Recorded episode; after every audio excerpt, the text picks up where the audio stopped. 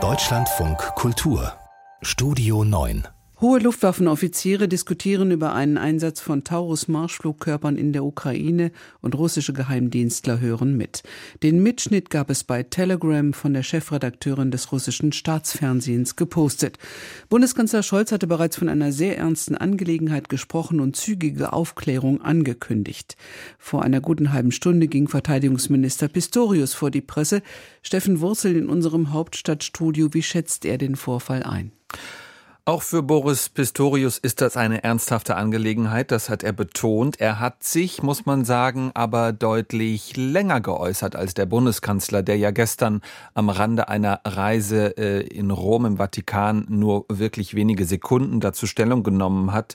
Boris Pistorius hat immer wieder auch ähm, ja, Fragen von äh, Journalistinnen und Journalisten äh, beantwortet, hat sich da also Zeit für genommen. Das, was ihm erstmal wichtig war. Es müsse jetzt genau herausgefunden werden, wer genau wie diese Luftwaffenbesprechung heimlich mitgeschnitten hat. Das hat er dazu gesagt. Wir stellen alles auf den Prüfstand. Da wird geprüft, ist die falsche Einstufung verwandelt worden, die falsche Plattform. Sind die Richtlinien ausreichend, die Regeln, die wir haben, oder müssen wir sie anpassen? Und dann ziehen wir zügig die entsprechenden Konsequenzen. Und äh, er warnt auch davor, der Bundesverteidigungsminister, sich verrückt machen zu lassen. Wir haben es vorhin ja schon erwähnt. Wörtlich sagte er, wir dürfen nicht über jedes Stöckchen springen, das man uns hinhält von Seiten der russischen Führung. Er hat ausdrücklich zu Besonnenheit aufgerufen. Also einerseits, wir müssen das aufklären, andererseits bitte das alles nicht zu wichtig nehmen. Die Frage nochmal nach den Konsequenzen. Wie will er im Einzelnen aufklären, um Spionage künftig zu verhindern oder zumindest zu erschweren?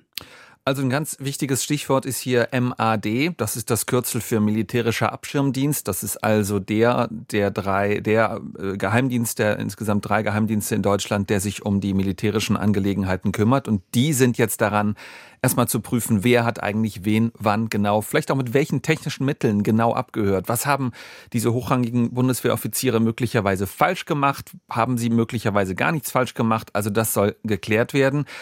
Konkret wurde Boris Pistorius auch gefragt, ob er personelle Konsequenzen für nötig hält. Also im Sinne sollen denn die beteiligten Luftwaffenoffiziere möglicherweise dienstrechtlich belangt werden, weil sie vielleicht gar nicht die richtigen ähm, Software oder die richtigen Geräte eingesetzt haben. Wie gesagt, alles noch unklar. Das soll jetzt eben auch geprüft werden. Diese Frage ist nicht ganz unwichtig, weil ja immerhin der Inspekteur der Luftwaffe, Ingo Gerhards, mit dabei war bei diesem Gespräch, also der oberste Soldat der Luftwaffe, kann man sagen. Aber auch hier, erstmal abwarten, hat Pistorius betont. Steht denn Pistorius selbst eigentlich unter Druck?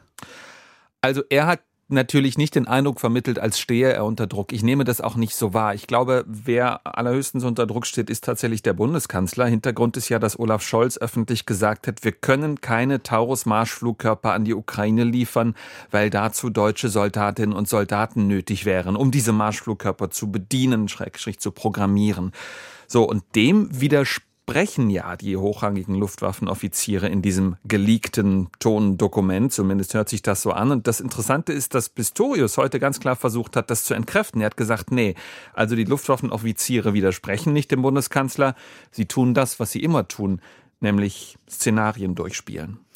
Nun ist die innenpolitische Debatte voll entbrannt. Wir haben ja schon einige Stellungnahmen heute hier im Programm und auch in den Nachrichten gehört. Die Werbeauftragte fordert auch ähm, lückenlose Aufklärung. Die CSU sogar einen Untersuchungsausschuss, stellt sich möglicherweise vor, dass der Kanzler da sogar auftreten muss.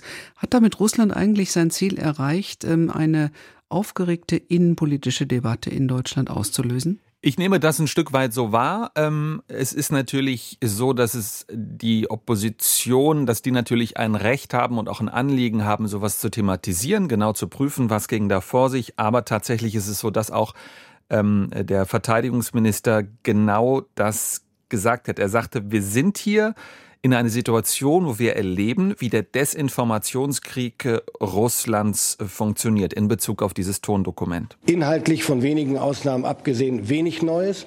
Aus diesem Telefonat, jedenfalls bisher scheint das so. Und das wiederum führt dann zu der Erkenntnis, dass es hier nur darum geht, diesen Mitschnitt zu benutzen, nämlich um zu destabilisieren und zu verunsichern. Und das liegt an uns, ob wir über dieses Stöckchen springen, was Putin uns hinhält, oder ob wir besonnen weiter unsere Bahn ziehen, konsequent arbeiten, entschlossen bleiben und da nacharbeiten, wo sich die Notwendigkeit ergibt. Und vielleicht noch kurz ein Wort zu dem von Ihnen erwähnten ähm, ähm, äh, Untersuchungsausschuss, den ähm, äh, von der CSU Alexander Dobrindt gefordert hat, da sagte er ausdrücklich, das ist das gute Recht der Opposition.